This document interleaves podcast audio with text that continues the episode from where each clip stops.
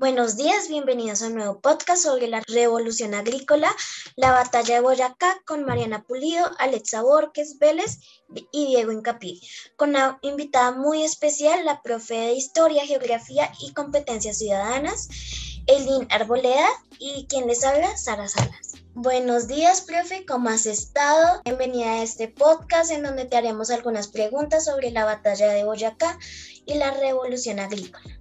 Gracias a todos por la invitación. Son muy amables. Estoy muy agradecida por la oportunidad de estar aquí con ustedes y espero poder compartir un poco mis experiencias y mis conocimientos al respecto. Bueno, profe, para nosotros también es un gustazo tenerte aquí.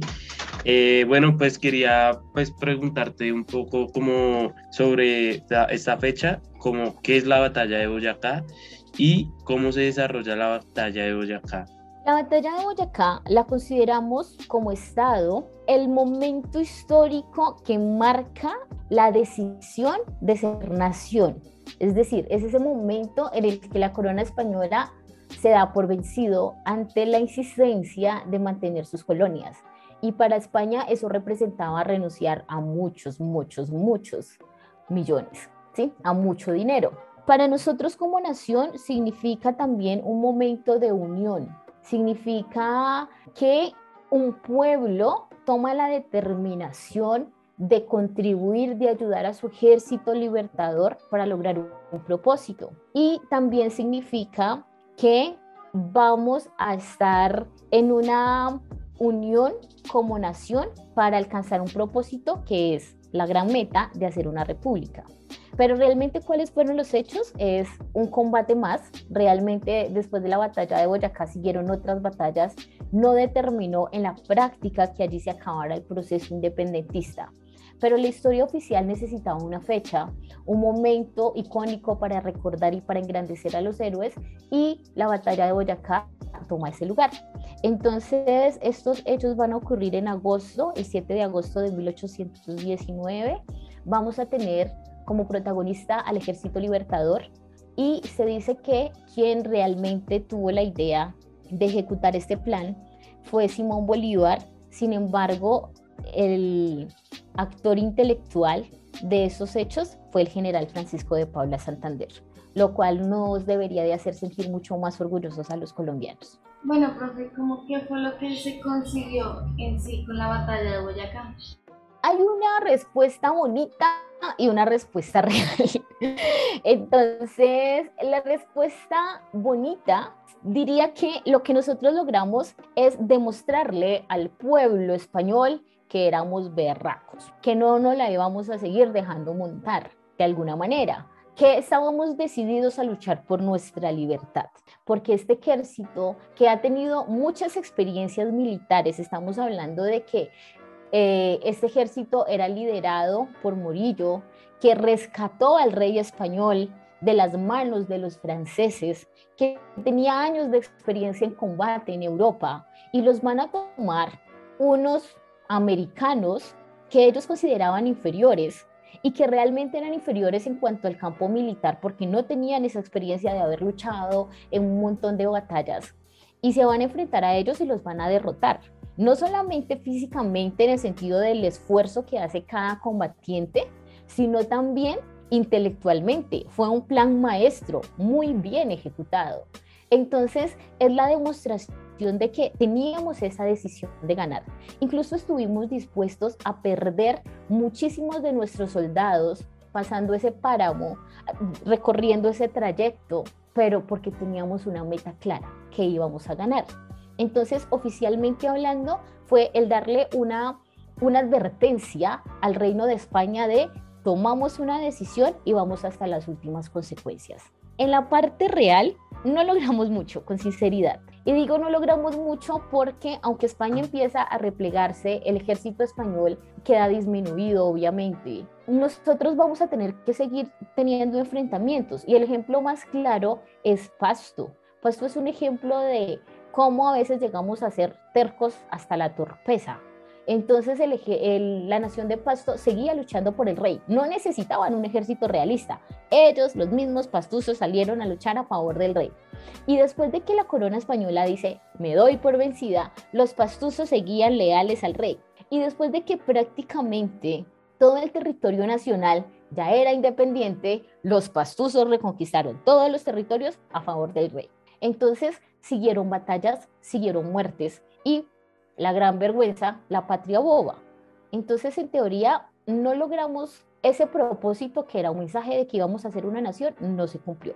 Sin embargo, sí demostramos que tenemos determinación. Y creo que de todo esto, ya mirándolo en retrospectiva, lo que nos queda es la confianza de saber que si un colombiano, un estudiante, una mujer, cualquier persona tiene un propósito en la vida y está dispuesto a hacer ese esfuerzo como lo hicieron los soldados independentistas, va a lograr algo.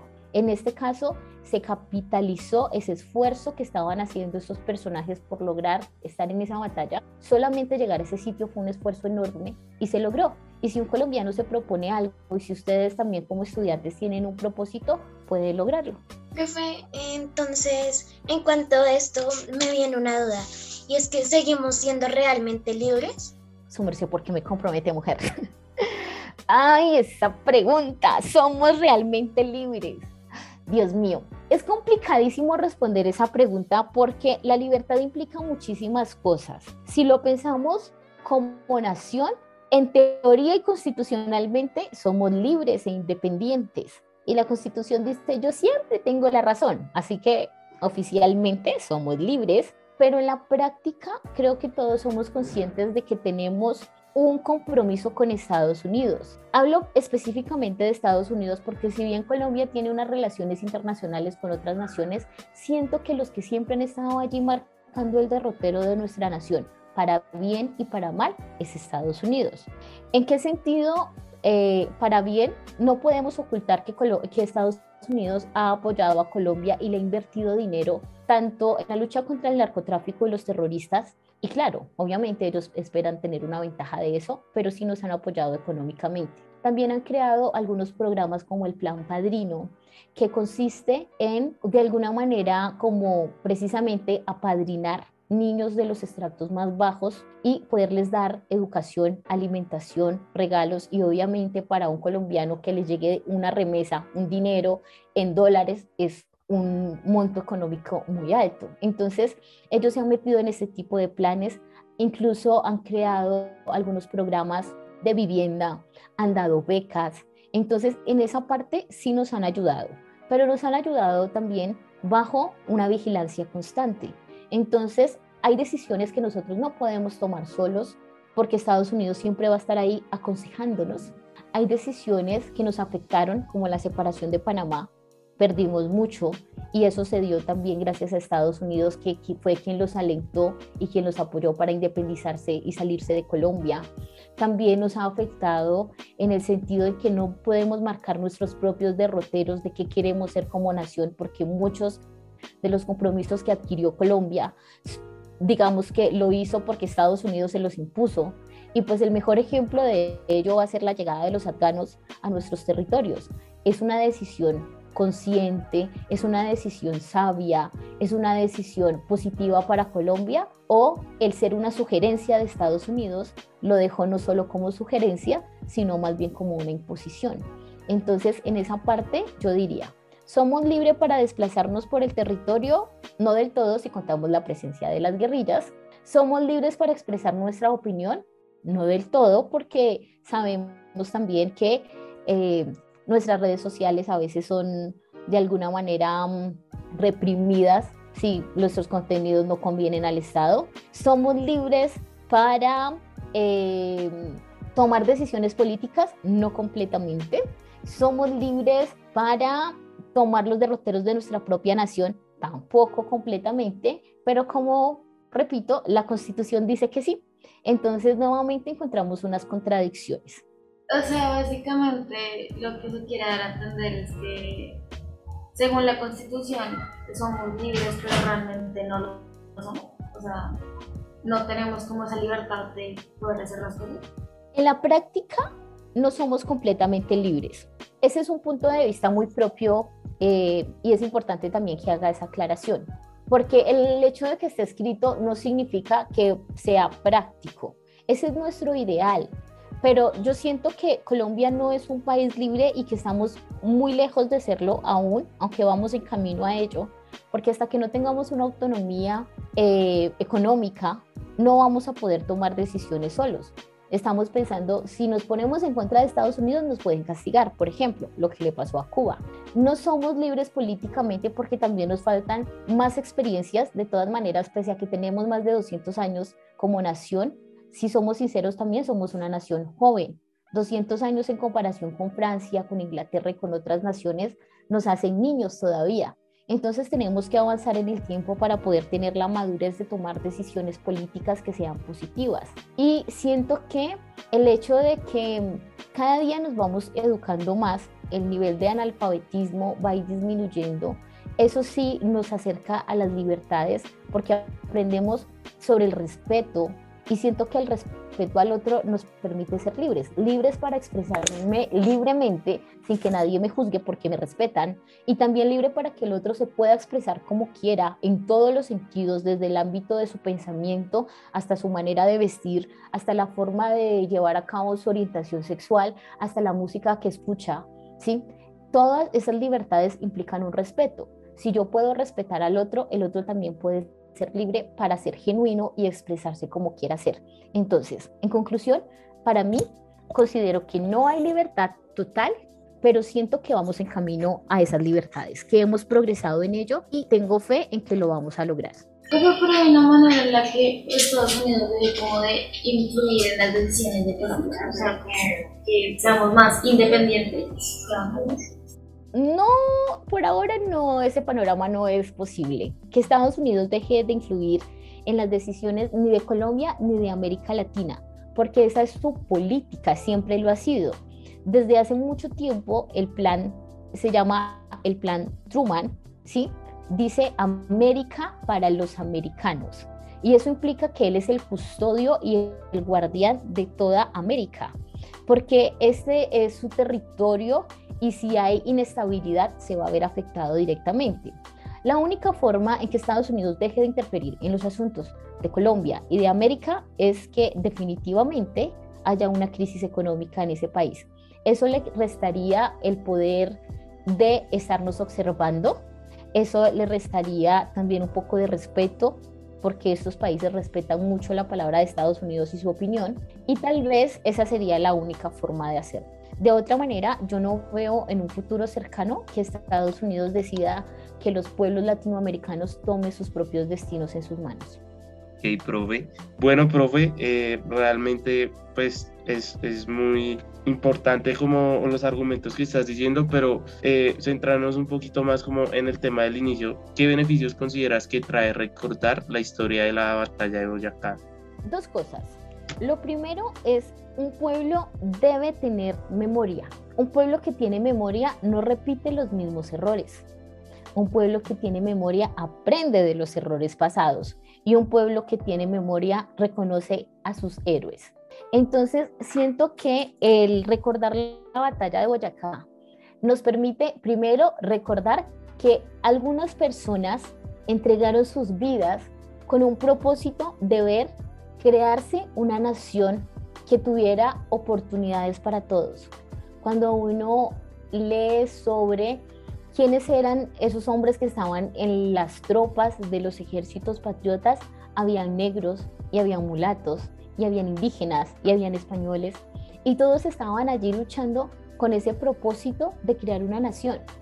Yo me imagino, y no sé si soy idealista, que esperaban que fuese una nación incluyente y una nación justa, y una nación que les permitiera a sus futuras generaciones, a los hijos de los hijos de sus hijos, poder estar en un estado donde se sintieran incluidos y respetados. Y por eso dieron sus vidas.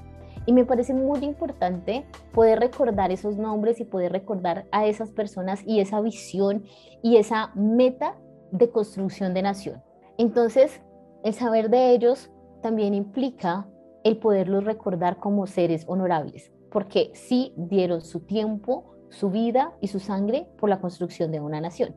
Como segundo elemento, el objetivo de la batalla de Boyacá y la razón por la cual quedó en la memoria de los colombianos y el Estado la sigue recordando y tenemos incluso un día festivo para conmemorar esos hechos, era la determinación.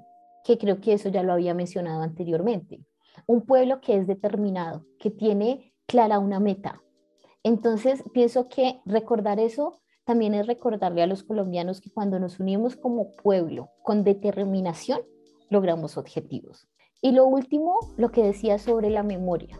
Un pueblo que tiene memoria no repite los mismos errores. Aquí que predominó. En esa batalla habían más soldados realistas que patriotas. En esa batalla los soldados realistas tenían más experiencia. ¿Qué entonces permitió que ganaran los criollos? La astucia, la inteligencia y lo que debería de quedar en la memoria de los colombianos, siento yo, es saber que el que es educado, el que es astuto, no necesita tanto el uso de la fuerza, que vale más el pensamiento y después actuar que el que actúa a lo bruto, perdónenme la expresión, y luego piensa. Entonces, lo que hicieron las tropas triotas fue establecerse en un sitio determinado, donde tenían ventaja, tomar un camino que era el camino más largo, pero fue el camino inesperado y el camino del éxito. Si yo aprendo de eso, si yo guardo eso en mi memoria, ¿qué voy a recordar? Tengo que ser inteligente, tengo que actuar de manera racional, tengo que saber que una vez triunfamos, siendo sabios, siendo entendidos, siendo cultos, porque estas personas conocían el territorio y dijeron, no, vámonos aquí porque aquí es donde vamos a ganar. También hubiesen podido irse a la bestia, de pronto irse así como eh, solamente por el impulso de la batalla y seguramente hubieran perdido porque las otras tropas eran más. Entonces siento que tener memoria y el recordar la batalla de Boyacá sí debería de recordarnos esos tres elementos. Primero, los nombres de nuestros héroes y saber que ellos tenían un propósito. Dos, saber que cuando un pueblo se une en un propósito, alcanza su meta. Y tres, saber que la astucia, la inteligencia y el conocimiento son más importantes que la fuerza bruta, que un ejército o que un hermano. Bueno, profe, ahora vamos a entrar un poquito ya al tema de Bogotá, teniendo en cuenta que en este mes también se celebran los cumpleaños de Bogotá. ¿Por qué no nos cuentas un poco quién fundó Bogotá y en qué fecha? Y aquí también entra el primer nombre de la ciudad. Tengo en cuenta que tuvo muchos nombres antes del actual. Cuéntanos. Bueno, realmente la Fundación de Bogotá es súper genial porque eh, ocurre a raíz de un mito. Tenemos a los exploradores españoles en estas tierras exuberantes y maravillosas llenos de codicia y de ilusiones. Y su mayor ilusión fue encontrar el dorado, la ciudad con calles de oro resplandeciente de riquezas. Obviamente no querían admirarla, querían robarse todo lo que pudieran.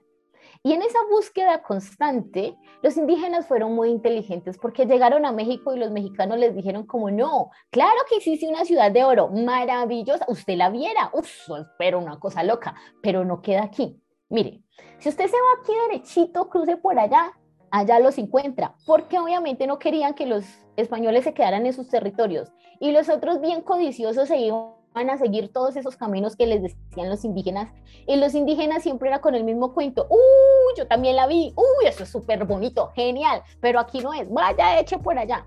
Y así lo estuvieron dando vueltas como el perro que persigue su propia cola, hasta que Jiménez González de Quesada se cansó ya de estar buscando el tal dorado, porque resulta que en estas sierras había un ritual en el cual el cacique, el zipa, se vestía, se adornaba todo su cuerpo con polvo de oro y se metía a la laguna.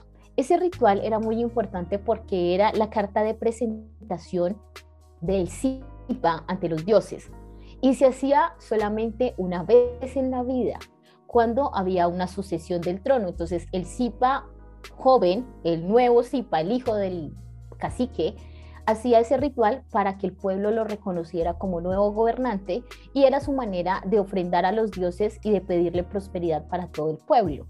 Lo que los españoles pensaron era, pues si el tipo todos los días se baña de oro, pues imagínense cuánto oro tienen estos sinvergüenzas. Entonces, esa codicia que había en ellos los va a traer hasta esos territorios. Al final, Jiménez de Quesada dice, no, ya estoy cansado, no puedo seguir y decide establecer una ciudad como una, más bien, más que una ciudad, era como un pequeño campamento para poder descansar él y sus tropas y luego ya determinar qué pasa. No sé si lo sabían, pero Jiménez de Quesada, que es un español, jamás volvió a su territorio, él muere acá. Entonces ese era el destino de muchos europeos, que llegaban con ansias de riqueza, con el afán de volver a sus territorios y poder disfrutar allá de sus riquezas, y al final no pudieron disfrutar de esas riquezas y terminan muriendo dentro de nuestros territorios. Así que oficialmente, aunque hay muchas fechas, celebramos la fundación de Bogotá como el 6 de agosto de 1538, cuando Jiménez de Quesada decide establecerse dentro de ese territorio. Tú me preguntabas y me decías, yo soy consciente de que hay varias fechas, entonces varios nombres, perdón. El primer nombre que vamos a tener va a ser Santa Fe de Bogotá. ¿Por qué Santa Fe de Bogotá? Primero encontramos en ese nombre el elemento religioso, la Santa Fe, que sería la fe en Dios, la fe católica, pero también ese nombre de Santa Fe obedece a que nuestro, digamos, fundador se llama Jiménez de Quesada y va a nacer en una ciudad que se llamaba Santa Fe de Granada. Entonces, ahí como que imita un poco el nombre de su lugar de origen. Sin embargo, dijimos que acá era Santa Fe de Bogotá y allá es Santa, y el nombre de esa ciudad era Santa Fe de Granada. ¿Por qué Bogotá? Porque los indígenas llamaban a esos territorios Bacatá. A González Jiménez de Quesada ponerle un nombre indígena le pareció grosero ante los ojos de Dios. No vaya a ser que Dios se enoje conmigo. Entonces le puso un nombre que sonara parecido, pero que no fuera ofensivo ante los ojos de Dios. Entonces decimos, o creemos más bien, que el primer nombre va a ser Santa Fe de Bogotá.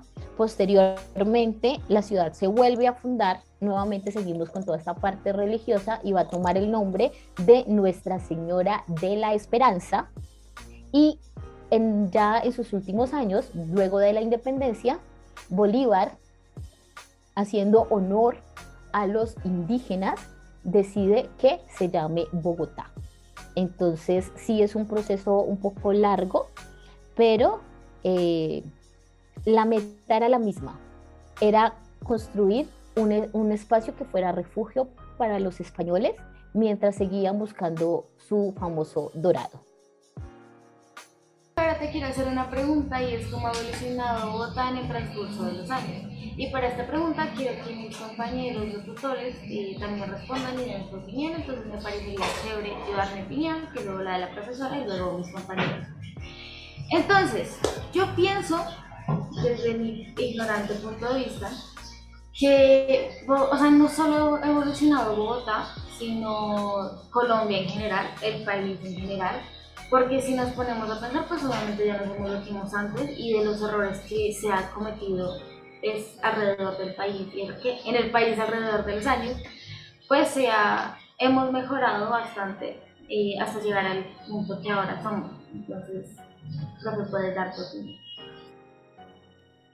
Pues yo considero que pues, a, pues una ciudad o una persona no es lo mismo lo que es hoy a lo que va a ser mañana o a lo que va a ser en 10 años o a lo que fue en 20 años. Considero que el cambio es, es, es inmenso en, en tanto infraestructura, en el pensamiento de las personas, porque pues no, no podemos decirle a una persona hace dos años que pensaba de Bogotá cuando todo estaba normal, ahora una persona después de pasar una pandemia, de estar en un proceso en el cual pues se está como normalizando todo, ahora qué piensa de Bogotá. Considero que es, pues siempre se me ha dicho que Bogotá es una ciudad muy mística, es, es Real Bacatá, Bogotá es, es como un, un cuento que tiene muchos desenlaces y, muchos nudos y, y, muchos dilemas, pero sin duda alguna es una ciudad muy amplia que le da como le da para, para hacer muchas cosas y que mucha gente muy inteligente y muy capaz ha, salido de, la misma y, y pues nada, eso. Pues Em, pues yo creo que Bogotá sí evolucionó, pero en la política evolucionaría mucho más si cambiáramos la forma de pensar o tan solo si tuviéramos unas opiniones más honestas sobre la política y varios temas.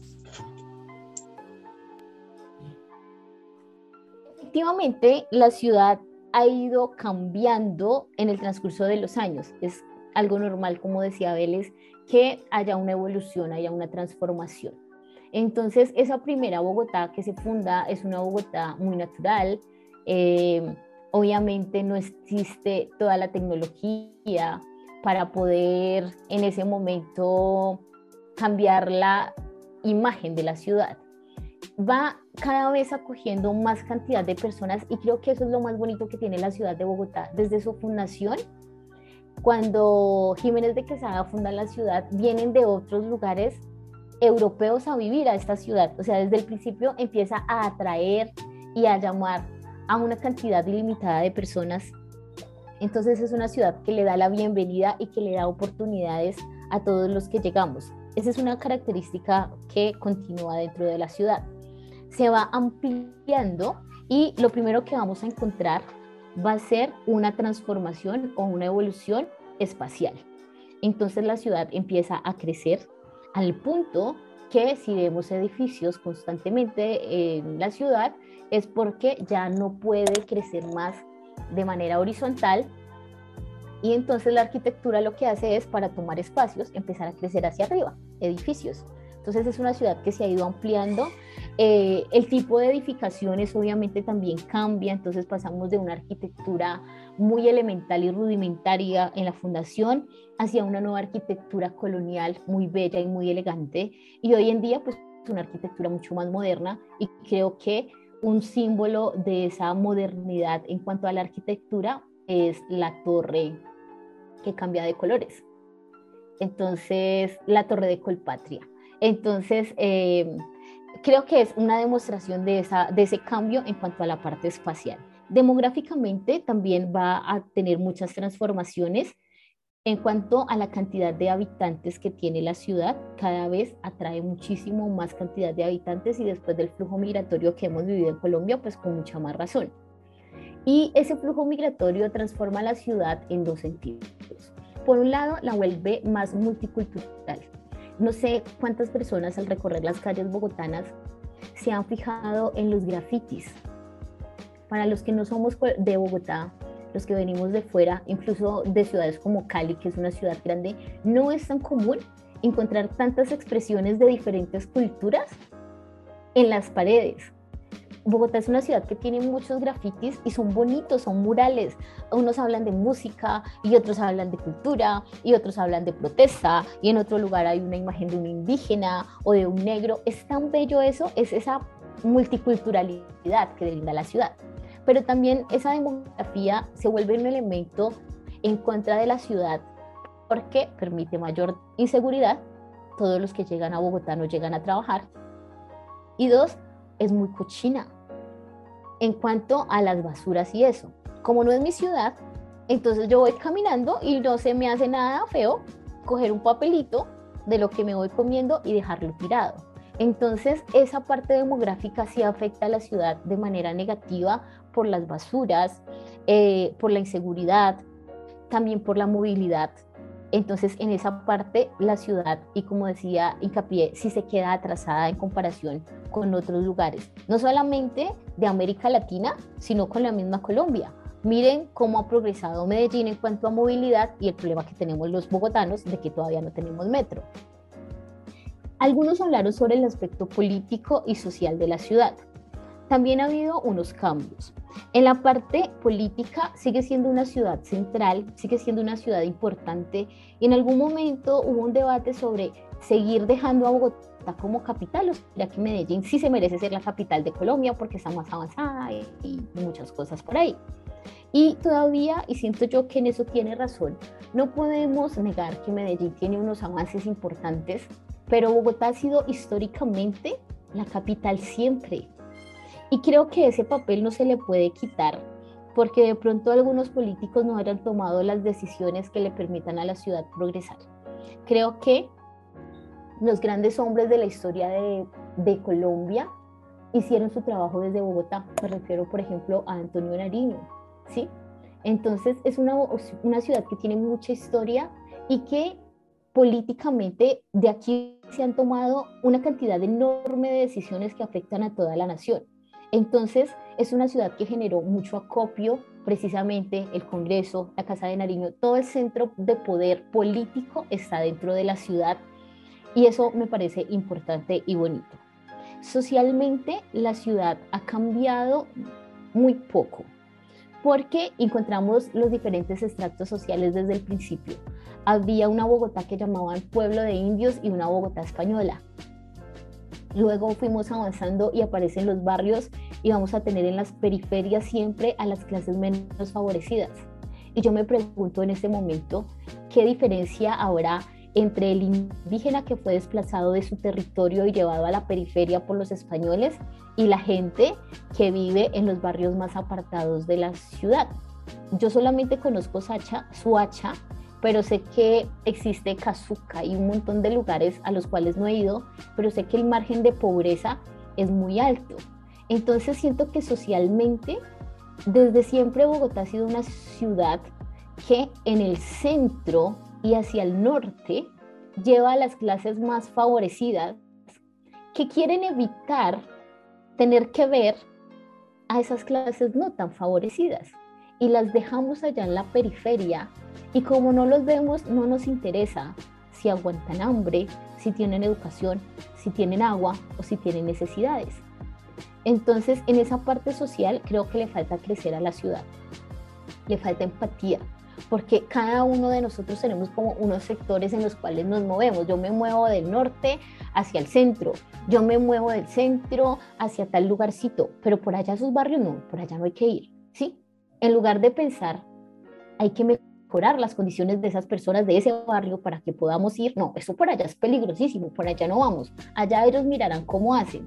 Eso lo tenían desde antes, lo tenían desde la colonia y lo tenían desde la fundación de Bogotá, el pueblo de indios, para allá no hay que ir. Y continúa, esos barrios de por allá son peligrosos, para allá no vamos porque nos roban. Bueno, profe, ¿cuáles fueron los momentos como más importantes de la fundación de, Bogotá o como las cosas más representativas en la fundación de Bogotá? El momento más importante sin duda de la formación de Bogotá va a ser el proceso del rito, ¿Qué es el proceso del rito? Cuando se celebra la primera misa y oficialmente vamos a decir, esta ciudad está construida por voluntad de Dios y en nombre del rey. Entonces, claro, al llegar los europeos hacen unas casitas y uno decía, fundaron la ciudad, pero realmente no la fundaron, porque no va a tener un efecto ante los ojos de la corona española. El rito exigía que se celebrara una misa y que se dijera ante los ojos de Dios el nombre de la ciudad y el nombre de su guardián, en este caso entonces el rey de Europa. Entonces creo que ese momento seguramente fue muy significativo para los españoles porque fue la primera misa que se dio en ese territorio. Y las personas que son espirituales considerarían que es como, en teoría, la llegada de Dios a la ciudad la llegada de la deidad a tomar posesión y por lo tanto también protección de esos territorios paganos, porque estaban los indígenas. Incluso se dice que en la fundación de la ciudad, el señor Jiménez de Quesada se montó sobre un caballo y alzó la voz. Imagínense ustedes a los indios escuchando hablar español, o sea, no entendían nada de lo que estaban diciendo. Y dijo que si alguien se atrevía a impedir que fundara esa ciudad magna en nombre del rey de España, que se atreviera a pasar frente a él y que entonces él estaría dispuesto a entregar su vida si alguien se oponía. Pues para los españoles fue algo muy significativo. Este señor está dispuesto a dar su vida por fundar una ciudad a nombre del rey para que Dios se quede aquí. Para los indígenas fue como, y ese loco porque le está hablando al viento, ¿sí? Entonces, eh, los simbolismos son muy importantes y ese momento, el momento oficial, que declaramos como la fundación de Bogotá y la fecha que nosotros conmemoramos cada año es la fecha de la primera misa que se hizo en la ciudad. Y eso también habla mucho de la idiosincrasia del colombiano. Primero la religión. Ahorita me surgió una duda súper espontánea actualmente. Se supone que la conquista de América muchas personas lo toman como una invasión, otras eh, como un descubrimiento. Pero en tal caso las personas que lo toman como una invasión y son cristianas, o sea, no, o sea, no se supone que ellos trajeron a Dios al territorio, o sea, como Efectivamente, está esa dicotomía y todos los que pertenecemos a una rama del cristianismo, ya seamos católicos o seamos protestantes, somos conscientes de que efectivamente fue una invasión. Pero es como ese cliché o esa doble moral de decir el fin justifica los medios. Entonces fue una invasión, pero dirían los españoles fue por el bien de ellos. ¿Qué les quitamos? Oro, una que otra vida, cientos. Pero les dimos algo importante, la salvación de sus almas. Así que así haya sido una invasión, de todas maneras, es una implicación de que nos dieron la posibilidad de ir al cielo. Y pareciera que el, fin justifica los medios. Incluso, en mi caso particular, soy afrodescendiente.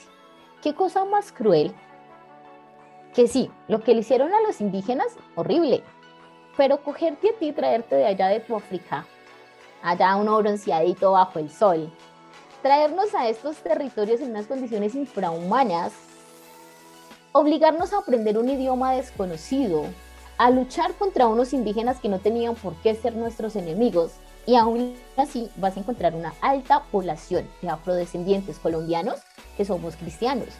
Entonces, estamos legitimando la religión de aquellos que nos arrancaron de nuestro territorio, nos quitaron nuestra dignidad y nuestros nombres con una justificación, nos dieron la salvación del alma. No puedo explicarte eso de una manera muy clara porque siento que esto está dentro del mundo de las creencias, ¿sí? Dentro del mundo de las de eso que nosotros como humanos tenemos y que no podemos al fin de cuentas definir totalmente, pero que es importante.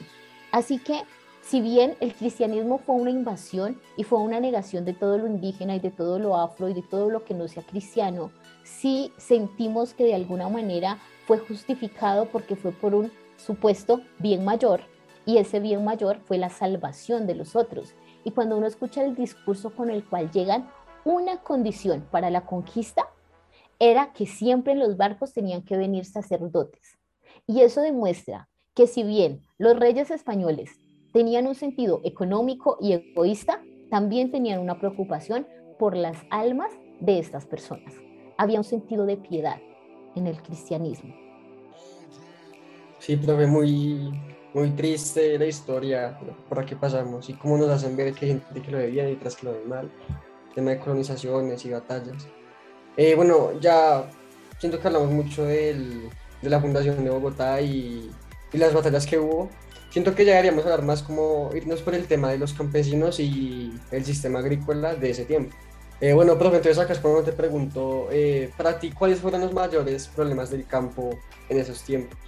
Bueno, tenemos que partir de que Colombia desde la época de la conquista y antes ha sido una nación agrícola. Entonces, efectivamente el campo es muy importante. Tenemos una ventaja frente al resto del mundo y es que contamos con unas condiciones climáticas excelentes, entonces tenemos varios pisos bioclimáticos y eso nos permite tener una diversidad de frutas, de verduras y de todo eso. También tenemos mar, entonces tenemos la pesca y bueno, en fin, las personas que viven en el campo entonces pueden adquirir fácilmente todos esos recursos eh, de manera fácil y debería de ser una ventaja.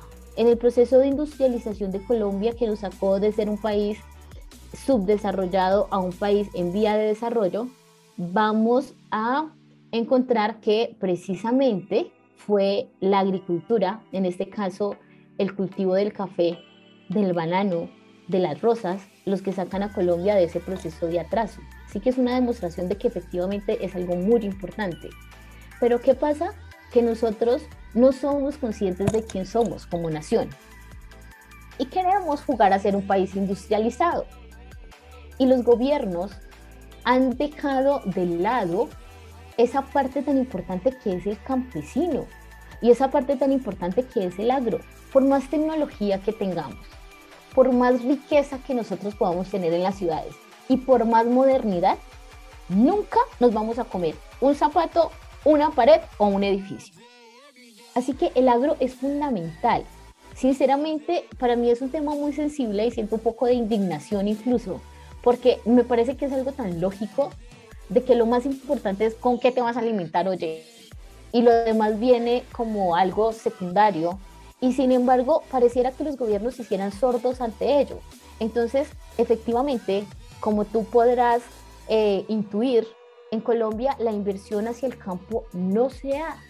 Y no se da porque el gobierno prefiere invertir, por ejemplo, en el conflicto armado, en mejorar las condiciones del ejército, supuestamente en mejorar infraestructura, supuestamente en traer nuevas industrias, y no hay plata para el campesino. Y lastimosamente el campesino colombiano se vio inmerso ante la necesidad de encontrar recursos en algo que tampoco es completamente inocente, pero sí entiendo la causa por la cual termina en ello, y es el narcotráfico. Porque si bien el campesino no es un narcotraficante, muchos campesinos colombianos siembran, sembraron y siguen en la actualidad en el cultivo, por ejemplo, de las plantaciones de coca y de amapola y se prestan para los grupos ilegales. Entonces quedaron ahí ensanduchados entre el gobierno que no les daba recursos y los grupos al margen de la ley que les decían que sembraran tal producto y se lo compraban y que después a lo último se quieren quedar con sus tierras. Y el campesino que no quiere sembrar drogas, entonces al final le toca salir desplazado y le quitan su tierrita y ahora tiene doble problema porque ya no tiene tierra, no tiene educación, no tiene nada y está dentro de la ciudad. Entonces la condición del campo colombiano y del campesino de verdad es bastante triste. Siento que es por falta de inversión, por falta de interés del Estado, también por falta de educación de los campesinos. ¿En qué sentido de educación? En que en otros países el campesino también es letrado, sabe leer, sabe escribir, no se la pasa viendo novelas también es un campesino que se preocupa por especializarse en su producto. Yo me sé todo sobre las zanahorias. Yo sé cómo crear unas mejores zanahorias que tengan un mejor, no sé, que no se la coman los gusanos, que duren más tiempo. Ese tipo de cosas que obviamente le interesa aprender al campesino. Pero nuestros campesinos siguen utilizando los mismos métodos antiguos, el mismo insecticida de siempre. Y claro, una razón puede ser porque no tienen dinero para comprar los grandes químicos que utilizan otros países, pero también por otro lado está un poquito de pereza. Y eso los afecta y los mantiene en la pobreza. Dos, uno se tiene que proyectar. El campesino colombiano dice como aquí tengo mis hectáreas de tierra, con esto vivimos mi esposa y yo, ¿para qué vamos a sembrar más? Entonces, ese tipo de cosas, esa falta de proyección, esa falta de educación y esa falta de inversión hacen que el campo colombiano esté en una situación dramática, diríamos en cuidados intensivos. ¿Crees que los campesinos son los más afectados en este tipo de conflictos? Efectivamente, los campesinos son los más afectados por el conflicto armado por dos razones. La primera razón ya la expuse y es que ellos se van a ver ensanduchados entre el Estado que les dice sinvergüenzas, cómo se ponen a sembrar la mata que mata. Ah, ¿no ven que eso ayuda a los grupos al margen de la ley? Y ustedes se supone que son de los nuestros. Y por otro lado, de los grupos al margen de la ley que le dicen al campesino a producir mijito y lo que vende, lo que da, pues es efectivamente los cultivos ilícitos. Entonces, si yo no siembro, ese grupo ilegal, porque el Estado no está ahí para protegerme, me va a presionar o me va a quitar mi tierra. Y por otro lado, si yo sí siembro, el Estado me dice que soy cómplice de esas personas que están haciendo daño al país. Entonces, de esa manera se ven afectados. También se ven afectados en el conflicto porque en los campos de Colombia, que son la periferia, vamos a encontrar que la presencia del no es recurrente. Incluso a veces se hace hasta peligrosa. Y cuando llegan las tropas de esos grupos al margen de la ley a reclutar, se llevaban a los niños de los campesinos, porque el ejército no estaba ahí para defenderlos. Porque si el señor guerrillero está de pronto de mal genio, se le da por matar gente a la loca y pues lo que está en la mano son los campesinos, las niñas del campo. Entonces, efectivamente, quienes más se ven afectados son los campesinos, porque vuelvo y repito, los campesinos colombianos no son narcotraficantes, lo cual es muy triste también, porque el campesino colombiano siembra la droga, le vende la planta a los grupos al margen de la ley y ellos la procesan y se quedan con la riqueza. Y el campesino simplemente es el agricultor que sembró un cultivo ilícito y gana como agricultor, mientras que el otro es el que se hace rico. Entonces, como que, y tampoco está el Estado para defenderlos. Y si está para acusarlos. Bueno, pero tengo otra pregunta que me gustaría que contestaran todos y es cómo podrían los campesinos tener más apoyo por parte del país. Entonces, yo creo, desde mi punto de vista, es que a mí se me hace que es bastante complicado. Porque pues bien está dicho que el campesino es el que pues siembra la papa y ajá, los estos y el que compra las cosas y todo para cultivar un buen alimento. Y pues luego esto se vende y el que gana más es el que lo vende. O sea, el campesino no puede vender un producto al precio que valdría normalmente por todo el esfuerzo y el dinero que invierte, porque la gente no lo va a comprar, o sea, de alguna manera, como que siempre se busca lo más barato y es una parte como bastante injusta, realmente te digo, no sabría cómo, diría yo, comprando a los campesinos, pero de alguna manera es como bastante difícil porque la gente no, no va a pagar por un alimento que lo venden más barato en la ciudad que, el campesino. Respecto a lo de los respecto a lo de las sustancias ilegales pues ellos que siembran en la mata, pues es que siento que es como, o sea, decirle, o sea, es como o sea, ser prejuicioso, no sé si me hago entender. Es como decirle a un químico que tiene las capacidades de crear una droga, que va a crear la droga nada más por saber cómo crear la droga. Bueno, en mi opinión es diferente ya que la mitad de mi familia es campesina. Mi familia es boyaca, entonces por lo tanto ellos siempre han dicho que nunca ganan como más de lo que siembran, siempre ganan lo mismo.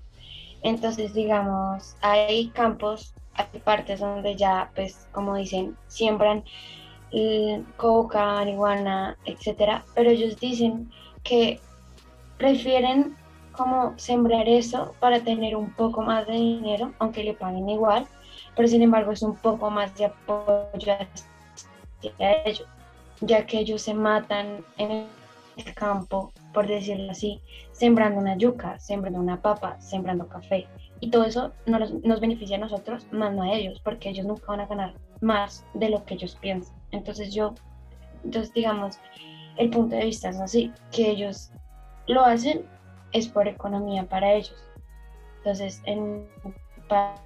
es parte sí y parte no. Bueno, sí, realmente estoy de acuerdo con las opiniones de mis compañeros. Eh, siento que para que la economía crezca hay que apoyar como a esa parte fundamental que hace que pues todos, todos comamos, que son los campesinos que noche y día eh, se matan eh, para sacar un producto y que llegue a los hogares de nosotros. Aparte que pues siento que, no sé, es que a veces como que en Colombia hacen las cosas al revés, porque aquí le compramos productos como el café a países extranjeros, siendo uno de los países que mejor exporta el café y que exporta el café, pues sí, que, que hace café. Eh, entonces pues hay que apoyar más a lo nacional, eso es como el mensaje, apoyar el, el producto interno es fundamental eh, y ya apoyar a los campesinos, apoyar a las pequeñas, a los pequeños negocios, pues sale mil veces comprar en la tienda del barrio que en una cadena pues amplia eh, y pues ya. Eh, bueno, yo también comparto la idea de mis compañeros que es directamente comprar a los campesinos, ya que ya que sale mejor comprarlos a ellos directamente, porque al haber tantos terceros se pierde demasiado dinero y no hay nada de ganancia para ellos. Eh, también compartiendo la idea de Vélez es, ya fuera de los campesinos, apoyar a las tiendas pequeñas de barrio, ya que esas son las que, por decirlo así, pues es algo de lógica. Si tú le compras a tu tienda de barrio, va a tener más dinero para seguir comprando ellos mismos sus propios productos y tener más productos para poder, para poder venderte. Entonces, eh, comparto, comparto la idea de mis compañeros, que es ir a comprarles directamente.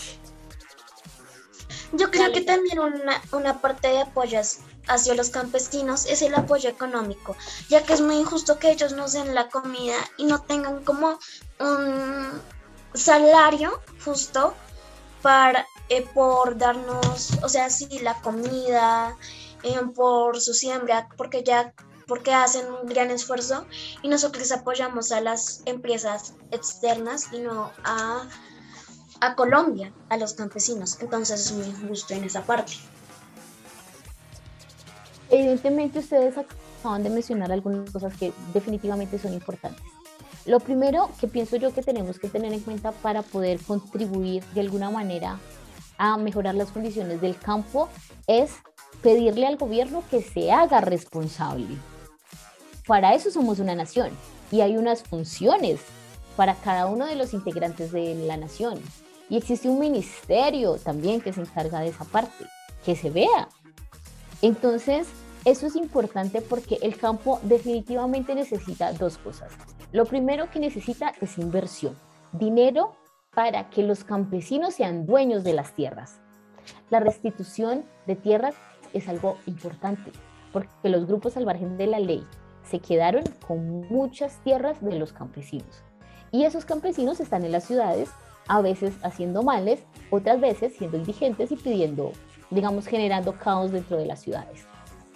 Dos, una vez que los campesinos sean dueños de las tierras, se necesita que se les adjudiquen préstamos y ayudas financieras para que ellos puedan tener semillas de calidad y poder sembrar el campo. 3. Se necesitan regulación de los precios, por lo que decía Alexa, si un campesino estuvo seis meses cuidando unas papas, ¿cómo es posible que cuando yo llegue a la ciudad no me quieran pagar lo que vale? Y hemos visto noticias cómo derraman la leche en los campos cómo las papas se pudren bajo la tierra o los bultos y bultos porque hay sobreexplotación de ese producto, hay demasiada oferta y no hay demanda. Entonces sí se necesita una seriedad. Ahora, ¿por qué no hay demandas? Por algo que decía el señor Vélez, les compramos a los extranjeros. Entonces sí se necesita que el gobierno regule ciertas cosas. Por otro lado, pienso, la educación es la solución para todo siempre. También se necesita que los campesinos se eduquen para que ellos conozcan nuevas y mejores técnicas desde las cuales puedan mejorar su proceso como tal en el campo y también sepan cómo hacer negocios internacionales. Acá no me compran la papa, pues se la vendo a alguien en otro lado. Entonces, esa parte es importante. Como ciudadanos también tenemos que hacer nuestra contribución. Lo primero, ustedes lo han mencionado y es lo más efectivo, ir a comprar productos colombianos, gallinas, cerdos. Algunos grandes industrias que sí tienen el dinero para hacerlo ya están en esa campaña. Entonces uno ve la campaña de televisión que dice compra pollo pero que sea colombiano, compra más carne de cerdo pero que sea colombiana y ese tipo de cosas. ¿Y qué pasa con los campesinos que no pueden decir cómprame la papa colombiana?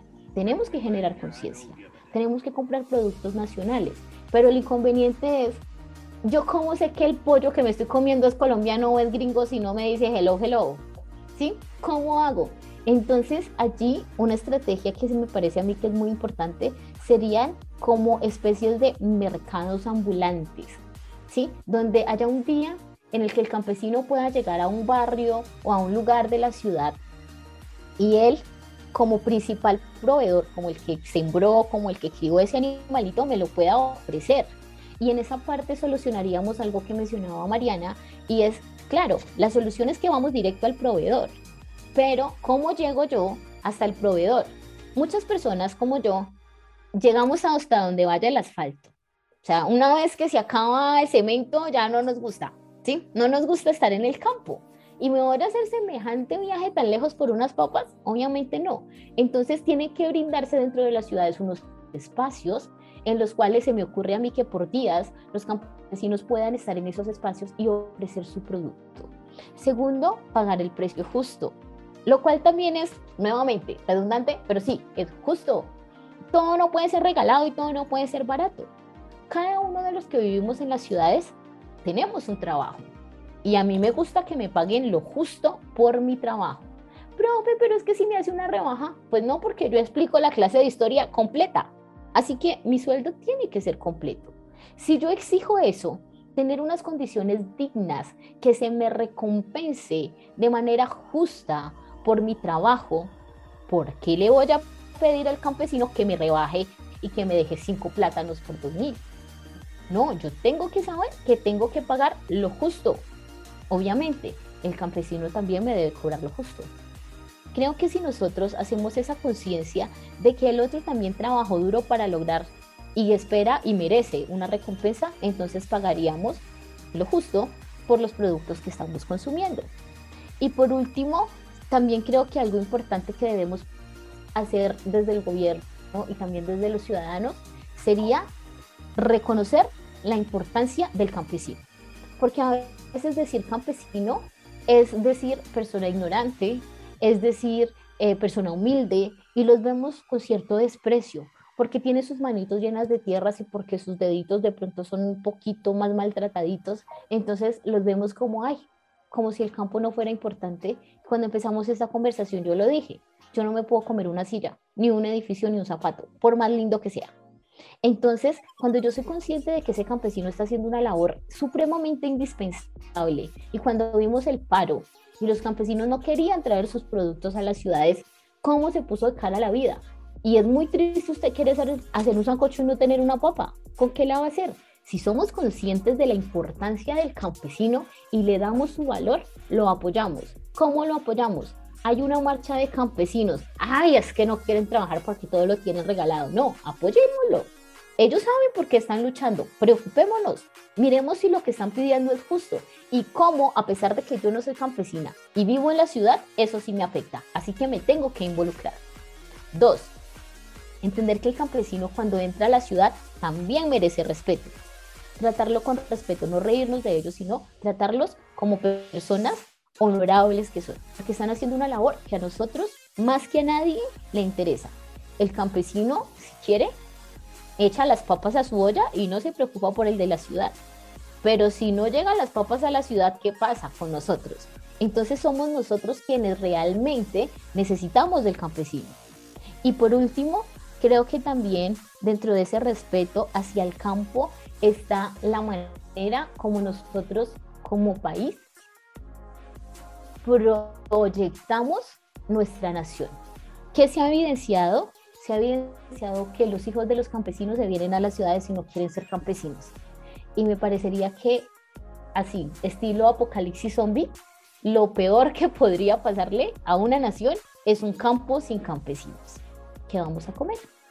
Entonces, respeto, ayudar, los mercados móviles tal vez, la inversión del Estado, si todas esas cosas en conjunto se ponen a funcionar, siento que habría unas mejores condiciones para el campesino y que tal vez no tendrían que recurrir al narcotráfico, ¿sí? a la siembra de sustancias ilegales como una opción para sobrevivir. Porque estoy de acuerdo con Alexa. No es que los campesinos quieran ser sembradores de cultivos ilícitos, es que eso es lo único que les permite tener una vida digna. Y el Estado también tiene que serse consciente de eso. Ok, eh, bueno, profe, este ha sido, y a todos, este ha sido el final de nuestro podcast del día de hoy. Eh, les, agradezco a, les agradezco a todos y muy importante a la profe, que fue la invitada de hoy, por compartir un poquito de la historia de Boyacá y Bogotá. Entonces, les espero en un próximo podcast. Espero la hayan disfrutado.